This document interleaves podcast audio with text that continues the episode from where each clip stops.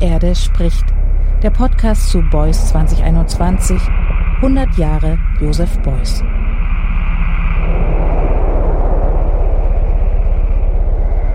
Beuys hat sich selbst als Märchenerzähler bezeichnet und einen ganz unbefangenen Umgang mit Mythen gepflegt. Eine der bekanntesten seiner Geschichten ist die berühmte mit dem Flugzeugabsturz auf der Krim. Eine quasi literarische Szene stellt er dar, in der ihm dort Tataren mit Filz und Fett das Leben gerettet haben sollen. Eine Geschichte, die auf Erfindung beruht. Ein Selbstmythos, ein längst nachgewiesener. Die Frage ist, inwieweit der kritische Zweifel an Beuys Erzählung die Bedeutung, die Qualität seines Werkes und die Integrität seiner Person in Frage stellt. Und was ist mit der mutmaßlichen, mentalitätsmäßigen Nähe zum Faschismus, die Beuys und seiner Bildsprache vorgeworfen wird? Und damit herzlich willkommen zur ersten Folge von Die Erde spricht, dem Podcast zu Beuys 2021 100 Jahre Josef Beuys. Ich bin Annegret Richter und ich begrüße Sie zu unserem Podcast. Hier werden wir in über 20 Folgen zahlreiche Künstlerinnen und Publizisten mit ihren Gedanken, Recherchen und Klangwerken zu Wort kommen lassen. 20 Episoden und Auseinandersetzungen mit Beuys und seinen Gedanken. Manchmal mit, manchmal neben, manchmal gegen Beuys und allesamt so unterschiedlich wie ihre Autorinnen und Autoren.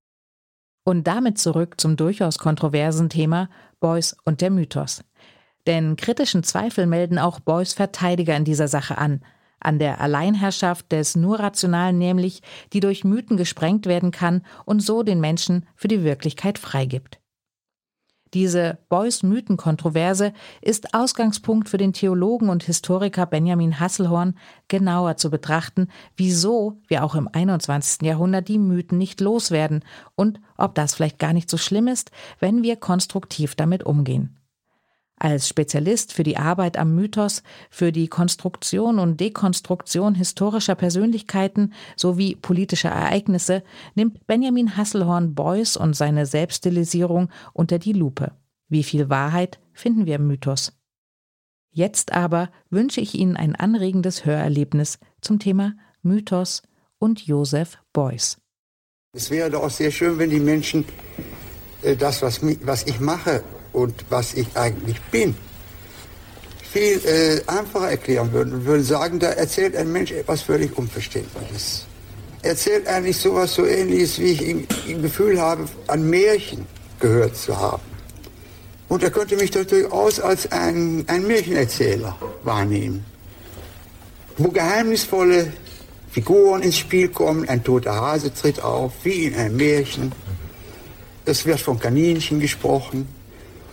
Um an dem Gehalt den Märchen haben ja dann eigentlich, wenn man auf sie eingeht, festzustellen, dass diese Märchen ja eigentlich einer viel tieferen Wirklichkeit von Weltinhalt entsprechen, als jede einfache rationale Beschreibung irgendeines sogenannten exakt naturwissenschaftlichen Vorganges. Das wäre doch eigentlich genug. Manchmal sorgt es für Irritation, wie unbefangen Josef Beuys mit Mythen und dem Nichtrationalen umgeht. Dahinter kann man allerlei vermuten. Ein Misstrauen gegenüber der Aufklärung, reaktionäre Ressentiments oder einfach nur Geltungsdrang und Selbstmythisierung. Damit ist aber auch eine Frage aufgeworfen, die in Zeiten von Populismus, Fake News und alternativen Fakten wieder aktuell wird. Denn das Selbstbewusstsein eines aufklärerischen, universalistischen Rationalismus ist ins Wanken geraten. Und das führt an manchen Orten auch zu einer Renaissance des Mythos. Grund genug einmal zu fragen, welche Konsequenzen das hat. Was sind Mythen eigentlich? Und noch wichtiger, was tun sie? Sind sie gefährlich oder sind sie im Gegenteil sogar unverzichtbar? Welche Bedeutung kommt den Mythen noch zu in unserer postmodernen, pluralistischen, demokratischen Welt des 21. Jahrhunderts? Was ist überhaupt ein Mythos? Der Begriff kommt aus dem Altgriechischen und meint so viel wie Wort, Geschichte oder Erzählung. In unserem Alltagssprachgebrauch hat sich durchgesetzt, etwas Mythos zu nennen, wenn wir sagen wollen, was du mir erzählst, ist nicht mehr als eine Geschichte. Eine Geschichte, an der in Wirklichkeit nichts dran ist. Ein Mythos, das ist in diesem Sinne ein Irrtum, an den die anderen unglücklicherweise glauben. Wir selbst glauben natürlich nur an Tatsachen, an das, was sich empirisch nachweisen und vernünftig begründen lässt. Aber natürlich stimmt das nicht. Unsere Mitmenschen denken nicht streng rational und empirisch. Und es spricht nichts dafür, dass ausgerechnet wir selbst die einzige Ausnahme davon sind.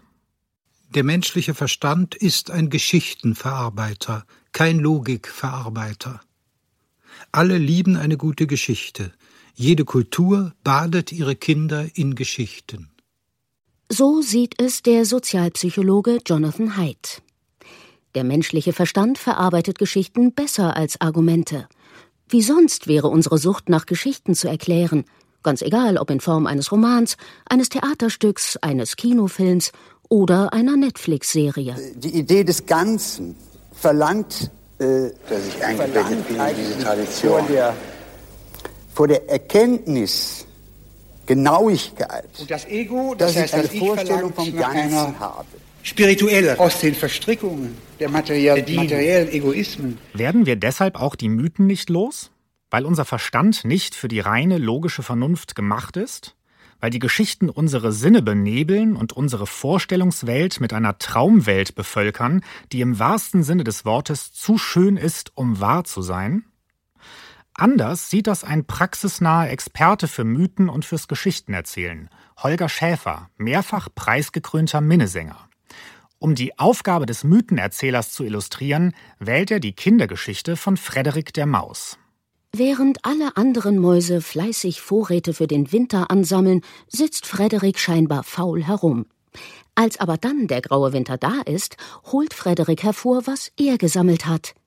Geschichten, die den anderen Mäusen die graue Welt bunt machen. Also wenn die Realität, die wir ja alle irgendwie definieren, so ein bisschen in die Richtung führt, Verwirrung, Orientierungslosigkeit, Verzagtheit, Sorge, das ist ja in der Realität, wie wir sie kennen, mit drin, dann finde ich es total legitim, dass diejenigen, die sich wegdrehen und was finden wollen und was suchen, was vielleicht sinnstiftend ist für die Realität, die Sorgen hat und die Nöte hat, dass man da was reinbringt aus der anderen, aus der anderen Sphäre. Da gibt es ja diese Geschichte von Frederik, der Maus, die letztendlich äh, sich entscheidet, nicht die Tradition zu befolgen oder das, was verlangt wird. Und die sammelt was. Und was man erstmal denkt, ist doch voll die Flucht. Was macht denn der da? Könnte man als Flucht bezeichnen. Aber als dann Not ist oder als es dann ungemütlich wird in der richtigen Realität, dann ist, kann diese Ernte eingefahren werden aus der anderen Wirklichkeit, aus den Erzählungen, aus den Geschichten. Und dann findet ja, und das ist das Faszinierende, diese Ausrichtung aller zum Wir statt. Und man fühlt sich anders als vorher in dieser gemeinsamen Ausrichtung auf diesen Sinn, der da drin steckt. Und dann kriegt die vermeintliche einzige Realität einen Gewinn. So betrachtet sind Mythen nicht einfach nur beliebige Geschichten. Mythen sind dann Geschichten, die etwas tun, was die logische Vernunft nicht kann. Sie verleihen den Dingen Bedeutung und stiften Sinn. Als sinnstiftende Geschichten können Mythen alles Mögliche bewirken, einen Herrschaftsanspruch begründen, eine politische Bewegung antreiben, eine mehr oder weniger zusammenhanglose Gruppe von Menschen zu einer Gemeinschaft zusammenfügen. Mythen tun das nicht durch eine Theorie oder eine streng logische Argumentation, sondern durch eine Erzählung. Durch das Zusammenfügen von Begebenheiten, Ideen und Vorstellungen zu einer Geschichte, die einen Sinn ergibt und die die Einzelnen vom Ich zum Wir ausrichtet. An dieser Stelle kommt die Gefährlichkeit des Mythos ins Spiel. Die Ausrichtung der Einzelnen vom Ich zum Wir mit Hilfe eines Mythos ist etwas, das sich leicht politisch ausnutzen lässt. Der Faschismus hat diesen Missbrauch des Mythos zu erschreckender, unheimlicher Perfektion gebracht. In der krisengeschüttelten Zeit nach dem Ersten Weltkrieg nutzte der Faschismus die Sinnlücke, die durch den Bedeutungsverlust der traditionellen Religion einerseits, die Enttäuschung der wissenschaftsorientierten Fortschrittshoffnungen andererseits entstanden war. Aufruf an das deutsche Volk. Adolf Hitler, 1. Februar 1933. Wir Männer dieser Regierung fühlen uns vor der deutschen Geschichte verantwortlich für die Wiederherstellung eines geordneten Volkskörpers und damit für die endgültige Überwindung des Klassenwahnsinns und Klassenkampfes. Nicht einen Stand sehen wir, sondern das deutsche Volk, die Millionen seiner Bauern, Bürger und Arbeiter, die entweder gemeinsam die Sorgen dieser Zeit überwinden oder ihnen sonst gemeinsam erliegen.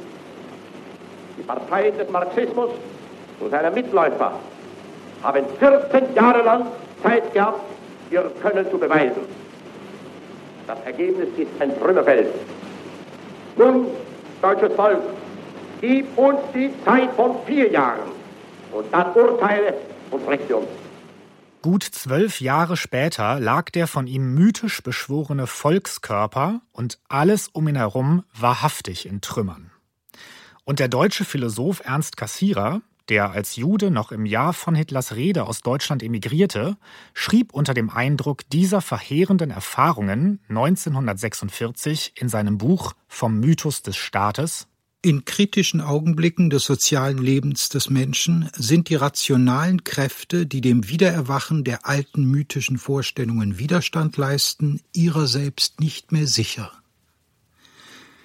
In diesen Momenten ist die Zeit für den Mythos wiedergekommen. Denn der Mythos ist nicht wirklich besiegt und unterdrückt worden. Er ist immer da, versteckt im Dunkel und auf seine Stunde und Gelegenheit wartend.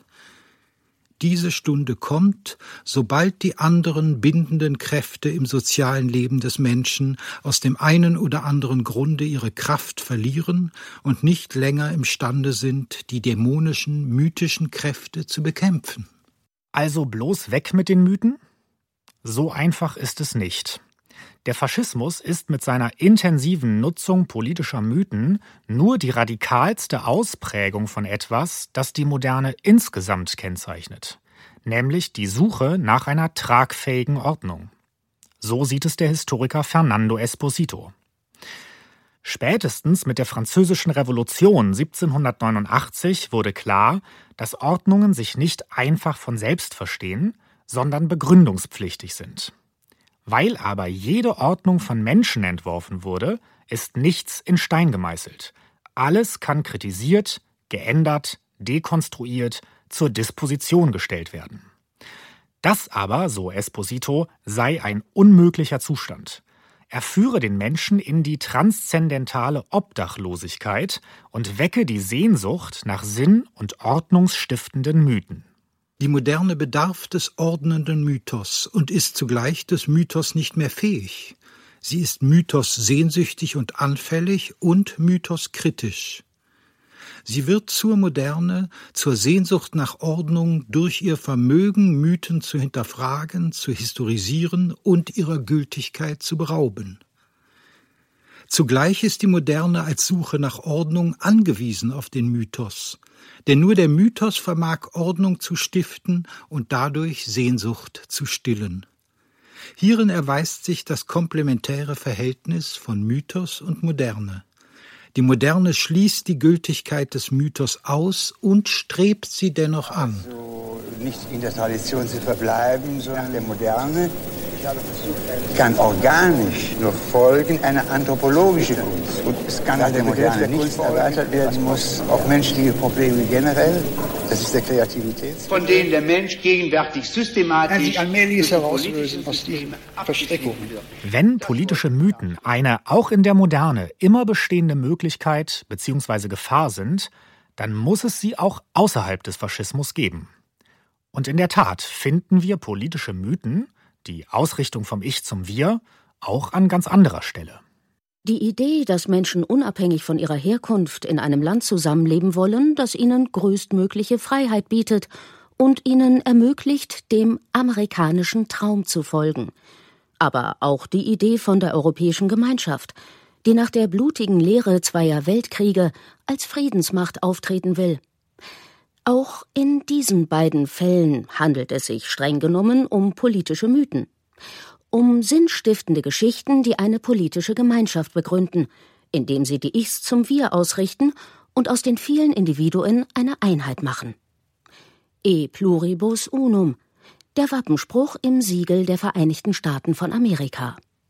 Die Ausrichtung vom Ich zum Wir, die für politische Mythen konstitutiv erscheint, hält der schon erwähnte Sozialpsychologe Jonathan Haidt für eine, wenn nicht die entscheidende politische Aufgabe. Er geht davon aus, dass die Menschheit evolutionär auch deshalb so erfolgreich war, weil sie den individuellen Egoismus punktuell überwinden und Gruppenidentitäten bilden konnte. Noch heute sei es so, dass Menschen ihre existenziell bedeutsamsten Erlebnisse damit verbinden, sich als Teil von etwas zu empfinden, das größer ist als sie selbst. Dieses Bedürfnis haben die Faschisten in grotesker Weise missbraucht. Die Lösung, so Haidt, könne aber nicht darin bestehen, das Bedürfnis zu ignorieren, denn das würde vereinzelte, atomisierte Individuen hervorbringen, die in ihrer Sehnsucht nach Sinn wiederum für einen neuen Faschismus anfällig wären. Das Ziel müsse daher sein, das Bedürfnis nach Zugehörigkeit konstruktiv zu kanalisieren. Ist es also falsch, die Mythen, selbst die politischen, einfach ad acta zu legen? Brauchen wir sie nicht vielmehr, gerade um ihren Missbrauch durch andere zu verhindern? Die italienische Philosophin Chiara Bottici wehrt sich gegen die Idee, politische Mythen seien per se böse. Myth is a narrative of a particular kind. So in particular it is a narrative aimed at providing significance. Mythen sind Erzählungen, die Bedeutung stiften.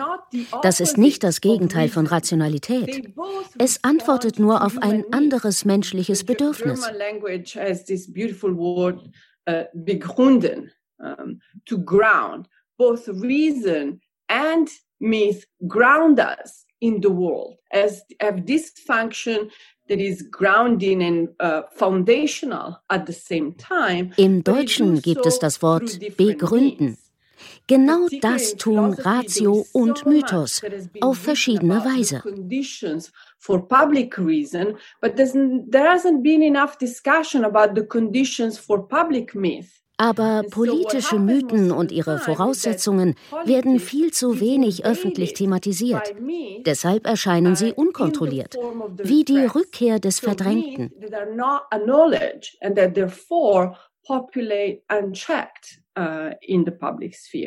Jede Gesellschaft, nicht nur die totalitäre, produziert politische Mythen.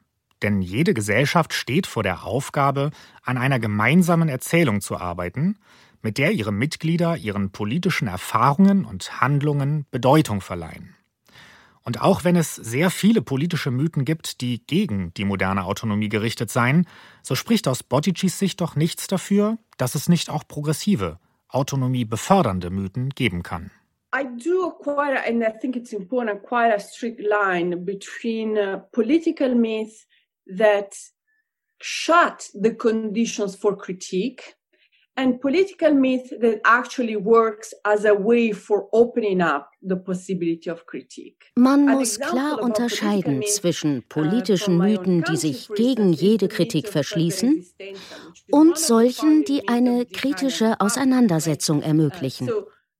the historic you see in this case our historical narrative of uh, uh, the resistance against nazi fascism has become a political myth because it has been used by a political movement, institutions. Now, in this case, you can see a, a political myth In Italien ist zum Beispiel der Resistenza-Mythos, die Widerstandsbewegung gegen den Faschismus, ein politischer Gründungsmythos der Republik. The, the myth of the Resistenza, there are those who emphasized that uh, actually the, there were much more support for the fascist regime than what the myth of the Resistenza makes us think. It's open up for public discussion. Aber es ist auch ein Narrativ der Geschichtsschreibung, uh, das von vielen Historikern kritisch hinterfragt wird. Es eröffnet eine gesellschaftliche Diskussion, gerade weil es diese Rolle als politischer Mythos spielt. That this sort of narrative can play uh, not just for auf diese Weise macht es eine Auseinandersetzung mit verschiedenen politischen Ansichten und alternativen Szenarien möglich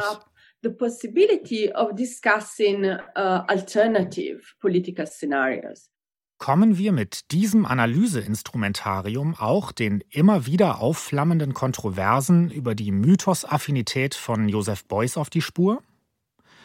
Die Kritik an Beuys Umgang mit Mythen entzündet sich an zwei Punkten. An seinem allzu unbefangenen oder sogar aktiv manipulierenden Umgang mit belasteter mythischer Bildsprache und an seiner Selbstmythisierung. Was die Selbstmythisierung betrifft, so bedient sich Beuys in seiner eigenen Lebensbeschreibung mythologischer Narrative, die zum Teil auf freien Erfindungen beruhen.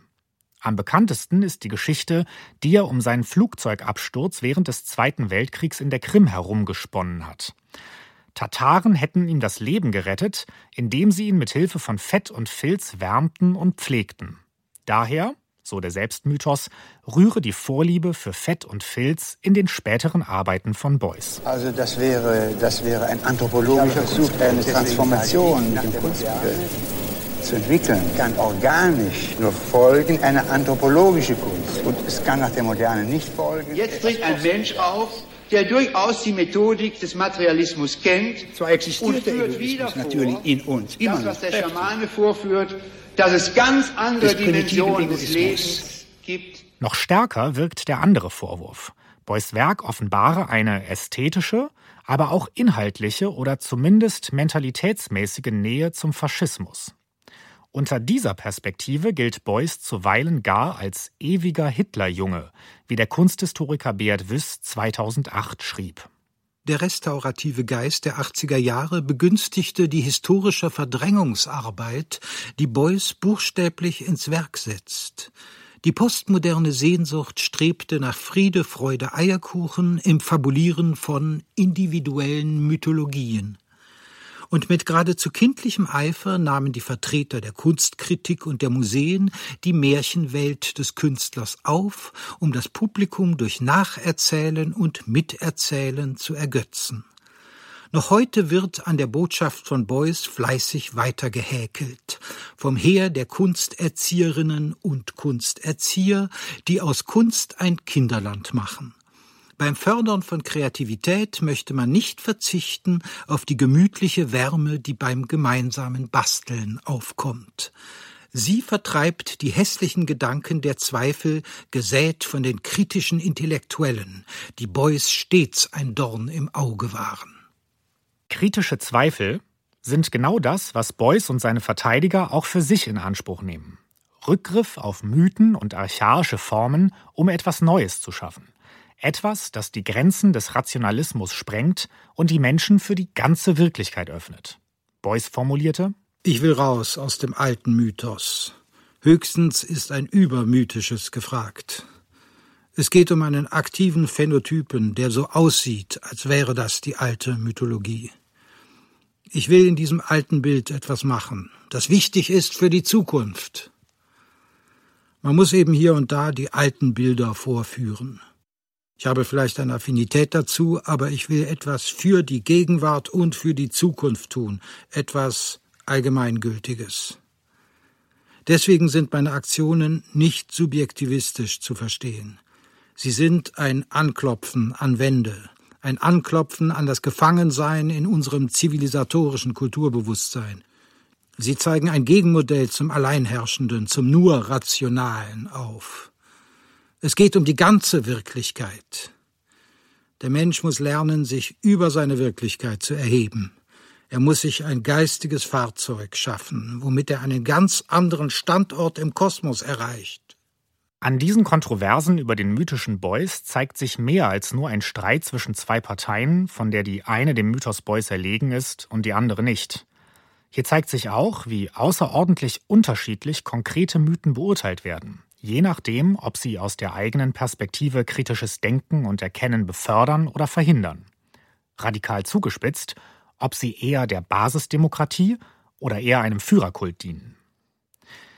Die Beuys-Mythos-Kontroverse provoziert daher auch die über diese Kontroverse weit hinausweisende Frage, wie es gelingen kann, die richtigen, die offenen und konstruktiven politischen Mythen zu finden und dafür zu sorgen, dass sie sich durchsetzen. Ernst Cassirer und mit ihm ein großer Teil der modernen Mythosforschung war der Meinung, politische Mythen seien etwas Künstliches, Gemachtes, von sehr geschickten und schlauen Handwerkern erzeugt. Das könnte dann also heißen, die besten und klügsten zu sammeln, eine ganze Reihe von Fredericks, die unsere dringend benötigten pluralistischen und demokratischen Mythen schaffen. Aber ob es wirklich so einfach ist? Warum funktionieren manche Erzählungen scheinbar mühelos und andere nicht? Die Europäische Union zum Beispiel arbeitet sich seit Jahren an der großen Aufgabe ab, ein New Narrative for Europe zu schaffen. Eine große Erzählung für eine gemeinsame europäische Identität. Bisher nicht gerade mit durchschlagendem Erfolg. Immer wieder, so scheint es, setzen sich nicht die einigenden Mythen durch, sondern die spaltenden, die Wir gegen die Mythen. Ex-Präsident Donald Trump versteht es meisterhaft, auf der Klaviatur der Wir gegen die Mythen zu spielen. Wir gegen die Mythen sind fast unschlagbar in ihrer Verführungskraft. Denn die Vorstellung, dass die Menschheit in Gut und Böse eingeteilt werden kann, und wir selbst natürlich zu den Guten gehören, ist evolutionär tief in uns verankert.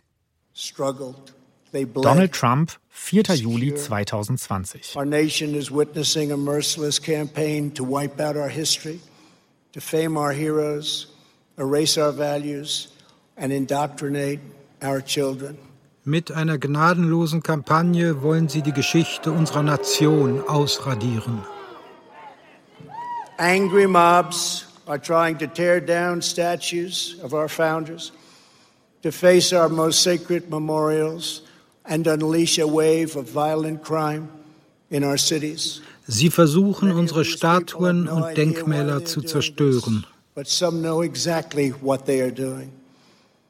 They think the American people are weak. Diese Leute denken, das amerikanische Volk sei schwach.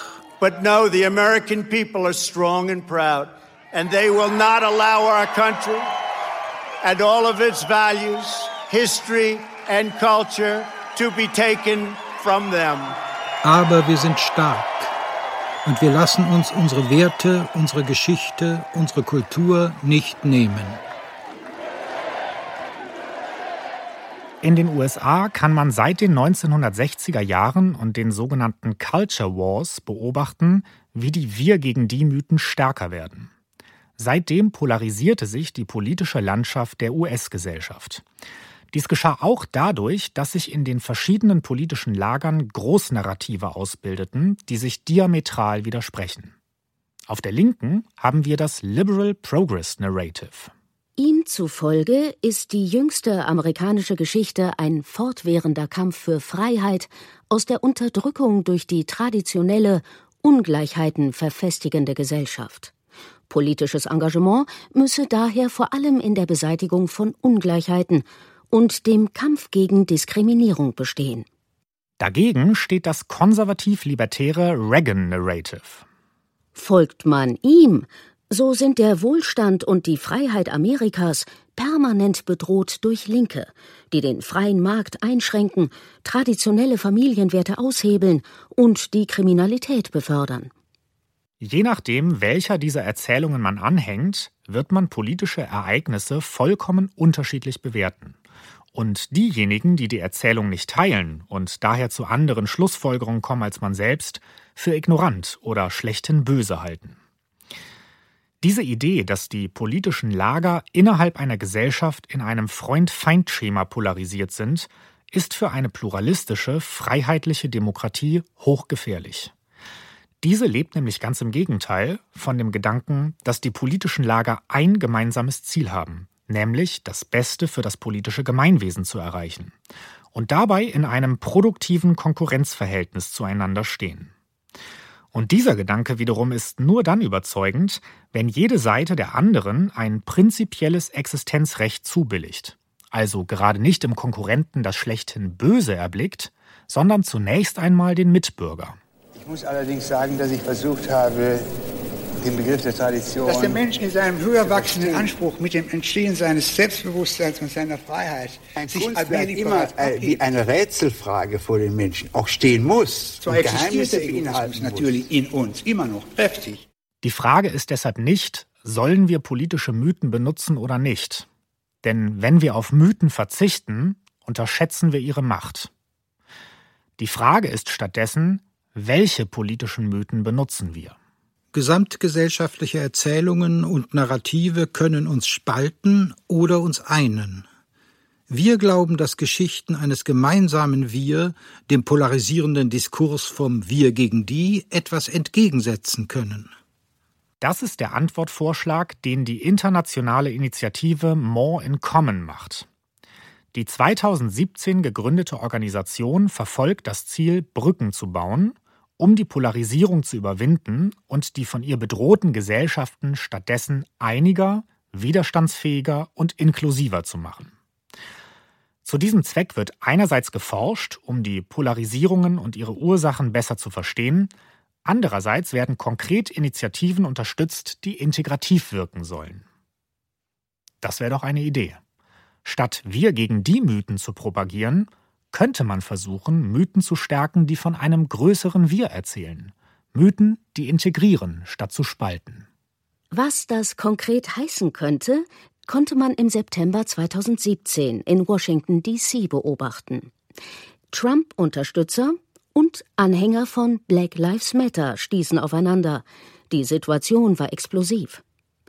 Dann gab der Organisator der Pro-Trump-Veranstaltung seine Bühne zwei Minuten lang für Black Lives Matter frei und ließ ihren Sprecher Hawk Newsome reden. We don't want anything that's yours. We want our God-given right to freedom, liberty and the pursuit of happiness. Wir nehmen euch nichts weg.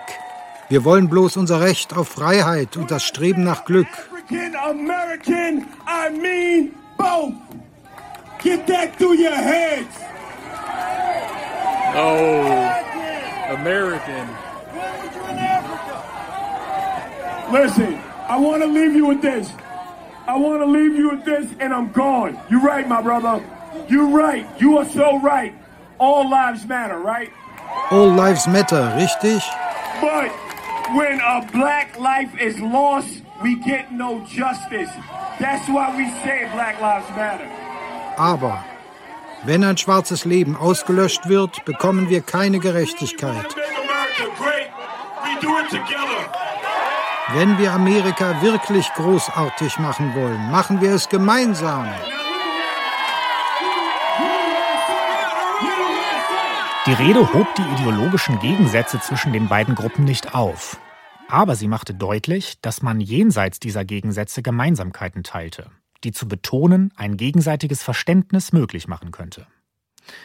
Auf die Betonung solcher Gemeinsamkeiten kommt es an. Hier liegt die bleibende, angesichts immer diverserer Gesellschaften sogar wachsende Bedeutung von Mythen. Mythen eines größeren Wir. Aber wenn es, äh, sag mal, die Aufgabe der Kunst ist, dem Menschen ein Bild seines eigenen Wesens zu vermitteln, dann muss man eigentlich etwas erzählen, und Gedankenwege gehen, die ein größeres Bild vom Denken entwerfen als eben dieses rationalistisch-materialistische Bild vom Denken. Denn höhere Formen des Denkens sind Intuition und Inspiration und Imagination. Boys Radio, die ganze Wirklichkeit. Ich bin noch nicht zu Ende. Dass das Denken so bildhaft werden kann, das muss doch einmal äh, diskutiert werden. Zur Bedeutung von Mythen im 21. Jahrhundert von Benjamin Hasselhorn. Das hat doch gar nichts damit zu tun, dass ich ein, äh, ein, äh, ein individuelles Werk von mir interpretiere. Es sprachen Janina Sachau, Leopold von Verschür und der Autor. Aber auf diese, sagen wir mal, allgemeine Wichtigkeit von Kunst, da muss ich doch darauf zu sprechen kommen. Technische Realisation Werner Jäger. Regie Thomas Werner. Muss dennoch doch nicht die Logik ausgeschaltet bleiben im Vollzuge dieser Sache. Eine Produktion des Westdeutschen Rundfunks in Kooperation mit Beuys 2021 und dem Goethe-Institut 2021. Alles Dinge, die man doch in einen, äh, in einen sinnvollen Gedanken hat vom Begriff. Äh, Herr Beuys, das Problem ist folgendes. Das wollte ich darstellen. Intuition, Inspiration und Imagination als höhere Form des Denkens und konstruktive Mythen als Erzählungen, die ein gemeinsames Wir erschaffen können. Ein Mythos also für und nicht gegen die Menschen, eine gemeinsam erschaffene, menschenfreundlichere Narration für die Zukunft. Da wären aber alle Stimmen gefragt. Wie können aber alle Stimmen gehört werden? Was ist, wenn das Gesagte nicht gefällt, wenn die soziale Plastik, um den Begriff von Beuys zu benutzen, eine Kälte vorweist? Wie sozial sind soziale Medien? Inwiefern war Beuys mit seinen Fantasien über das Satellitenfernsehen und eine permanente Konferenz aller mit allen ein Vordenker der ununterbrochenen, bisweilen inflationären Sendungskultur von heute?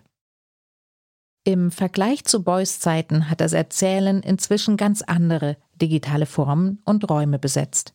Man könnte vielleicht sogar sagen, es hat, ganz in Beuys Sinn, neue Organe geschaffen, die den Menschen mit neuen Formen des Sich-Aussprechens versorgen. In der nächsten Episode von Die Erde spricht, unserem Podcast zu Beuys 2021, stellt daher die Künstlerin, Autorin und Radiomoderatorin Anna Bromley die Frage, wie Beuys Twitter, Clubhouse und Co. gefallen würden. Dabei nimmt sie Beuys in seinem Diktum Zeichnen ist Denken beim Wort und spekuliert zwischen seinen Linien und Worten über aktuelle Organe des Körpers, des Denkens und der Kommunikation. Ich würde mich sehr freuen, wenn Sie dann wieder mit dabei sind. Hören können Sie diesen Podcast übrigens überall, wo es gute Podcasts gibt, zum Beispiel bei Apple Podcasts, Google Podcasts, bei Amazon Music oder Deezer. Und dort können Sie uns auch abonnieren. Suchen Sie einfach nach Die Erde spricht, klicken Sie dann beispielsweise auf Folgen und Sie verpassen keine der kommenden Ausgaben mehr. Natürlich können Sie unseren Podcast auch auf der Website von Boys 2021 hören und die finden Sie unter boys2021.de. In diesem Sinne freue ich mich jetzt schon auf die nächste Episode von Die Erde spricht, dem Podcast zu Boys 2021. Auf Wiederhören sagt Annegret Richter. Die Erde spricht. Der Podcast zu Boys 2021.